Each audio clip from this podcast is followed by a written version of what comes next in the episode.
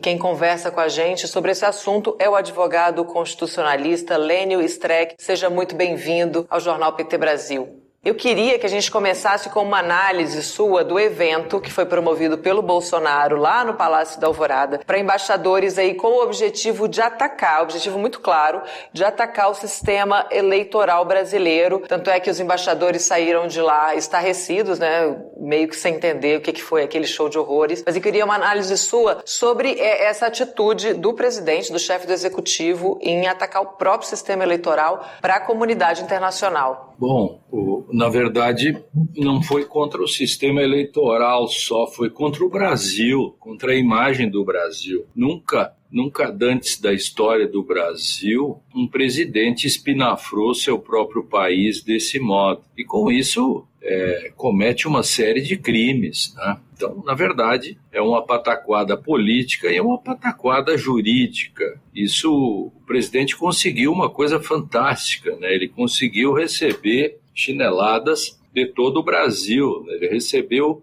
desde setores mais conservadores é, até setores progressistas, até representação de de procuradores da República que tão, estão instando Aras, procurador-geral, a tomar providências. Então, o presidente da República, é, ele de fato passou de todos os limites possíveis e imagináveis. Ele manchou a reputação do Brasil, que já não era muito boa por causa do meio ambiente e outras coisas, mas desta vez ele, ele, é, imagine um, um, um, o dono do banco, é, do maior banco do Brasil, o presidente, convocar uma coletiva e, e dizer que o setor de compliance dele ou o setor de contabilidade é uma fraude.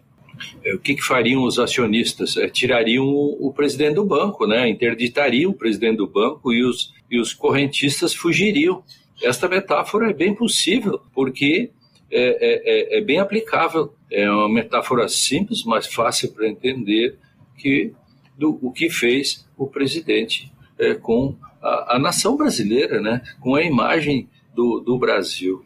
A Sandra Fênix aqui diz aqui, professor Dr. Lênin, uma honra ouvi-lo aqui, saudação para o senhor no nosso chat. Isso foi do ponto de vista aí, né, é, é, é, externo, ele realmente manchando a, a, imagem do país, é um horror mesmo o que está acontecendo. Agora a gente tem um outro público que escuta muito Bolsonaro, que é a base eleitoral dele, né, são seus seguidores. Eu queria que você fizesse uma análise também, doutor, é, do efeito que isso tem para os apoiadores do Bolsonaro, que recado que ele passa para essas pessoas que já estão aí chegando a, a, a, atitudes extremas, né? A gente já teve assassinato, a gente tem ataques, enfim. Queria que o senhor analisasse a gravidade também desse, dessa postura quando ele conversa com os seus seguidores. Que no fundo o que ele está fazendo é um recado, essa essa armação toda feita com os embaixadores é uma sequência, né, uma espécie de crime continuado daquilo que ele vem fazendo todos os dias. O pior de tudo é com a ajuda das Forças Armadas, que deveriam ser instituição do Estado e não de governo. E esse recado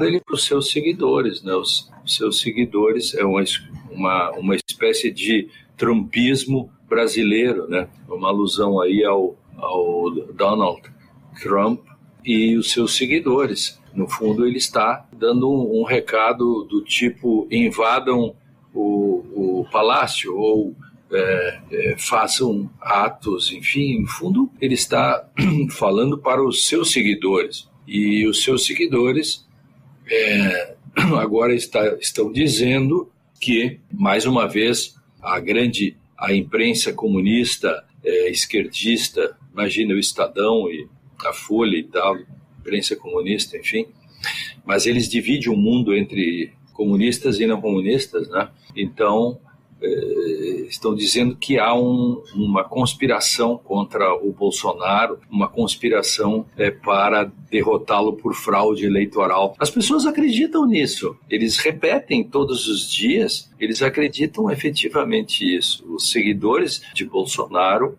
eles, eles acreditam que há uma conspiração. Acho que a maioria deles acredita que Adão e Eva existiu de fato. E hoje é aniversário do homem à lua é, se fizer uma enquete, é, é, bem provável que apareça aí que até a ida do homem à Lua faz parte de uma conspiração da NASA e do Partido Democrata americano, que, claro, para o bolsonarismo é comunista, né? Claro. Então, esse é o mundo que foi desenhado, né? Que é um pouco risível, né? Mas do risível se passa para o dramático. Essas coisas é, não podem ser encaradas simplesmente como basófias, é, como brincadeiras. É, isso é muito sério, porque é, quando a gente fala, a gente sempre faz coisas com palavras, né? É, a gente chama isso de atos de fala. Então, fazer coisas com palavras, aliás, é um livro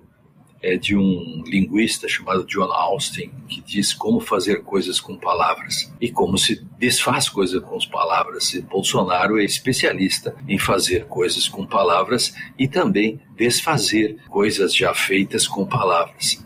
Né? É, esse é o mundo é um mundo à parte que foi construído. Que a gente está vivendo. Eu queria também que, que o senhor falasse com a gente agora, é, à luz da Constituição, o que, que pode e deve ser feito para frear essa escalada insana de Bolsonaro né, e tentar derrotar esse movimento aí que ele tá, já vem iniciando desde que foi eleito, né, mas que vai ganhando aí contornos de golpe esse ano. Queria uma análise sua a partir da Constituição. O que, que o Bolsonaro tá, tá ferindo né, do ponto de vista constitucional constitucional e o que, que pode ser feito para deter é, esse movimento do presidente? Olha, é, é, só, só tem duas, dois modos, né?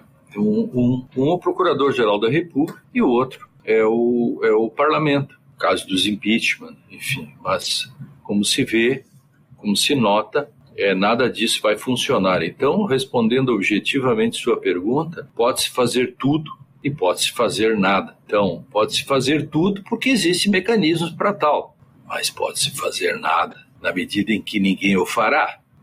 Então, é, ele não será parado. Isto continuará e, e será cada dia é, mais grave. A, a grande pergunta é qual é o limite disso. A gente não sabe.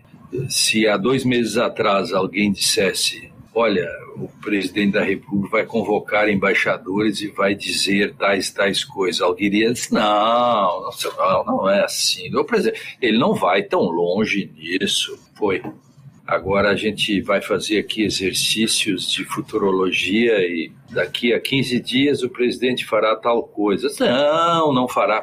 Não sei, não sei, a gente nunca sabe, né? Com, não, não dá para fazer nenhuma, é, nenhum exercício de mãe de Nai nessas coisas. E um, um, um, movimento ou uma atitude mais contundente aí das instituições? No caso, quando o judiciário, o próprio TSE vai se manifestar contra essas declarações, não cita o nome do presidente. É, o que, que isso pode gerar? E fica uma coisa, né, meio sem explicar direito para as pessoas quem é que está dizendo. Isso acaba confundindo, na verdade, né? É, eu acho que devia ser mais explícito. Você tem razão, eu, eu também tenho reclamado disso há muito tempo. Vamos dar nome aos bois. Aconteceu isso, isso, isso. Agora, porque senão você não tem condições de, de parar isso, né? Claro que é, há uma série de crimes cometidos, mas, como eu disse, só tem dois modos de fazê-lo. Um é via parlamento e o outro é por pelo Procurador-Geral da República. Mas, pelo visto, vai ser muito difícil que alguma coisa.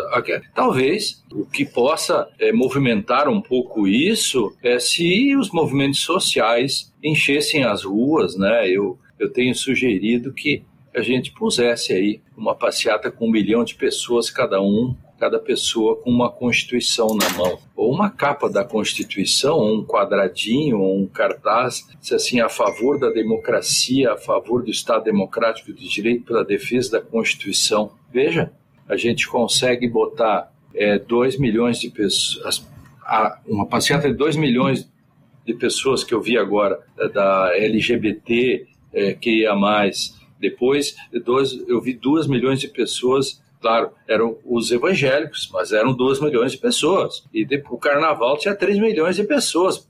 A gente tem que arrumar.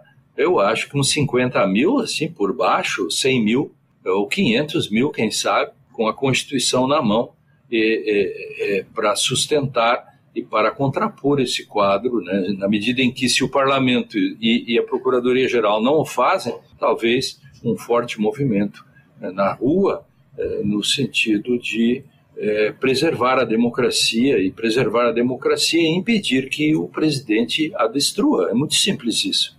Isso, muito obrigada, doutor Lênio, pela sua participação aqui hoje. É, a gente agradece muito. Esse espaço segue à disposição para essas discussões aqui. Venha sempre que quiser.